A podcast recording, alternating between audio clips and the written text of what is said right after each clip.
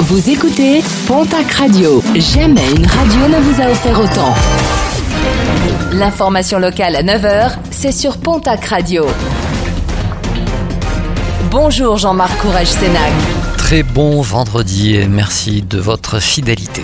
Encore une journée et un week-end chargé sur les routes de la région. La journée de ce vendredi est classée rouge dans le sens des départs sur toute la partie ouest de la France, orange dans le sens des retours.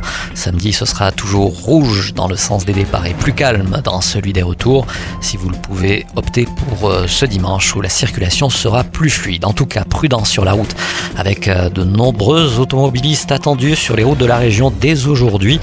Cette occasion, les gendarmes et les policiers ne chôment pas avec de nombreux contrôles programmés tout au long de ce week-end, particulièrement du côté de la côte basque où les contrôles d'alcoolémie sont intensifiés avec la tenue des fêtes de Bayonne.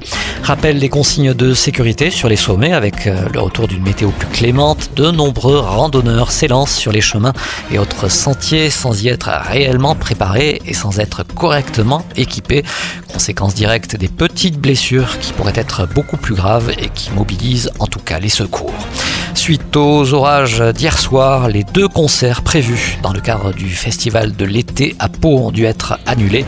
Les représentations de Miel de Montagne et de Julien Granel ne seront malheureusement pas reprogrammées. Toutes les personnes ayant réservé ont été prévenues par mail. La CGT de la mairie de Tarbes vend debout contre les déclarations de Gérard Trémège, le maire de Tarbes, la semaine dernière. Déclaration faite à nos confrères de la Nouvelle République des Pyrénées.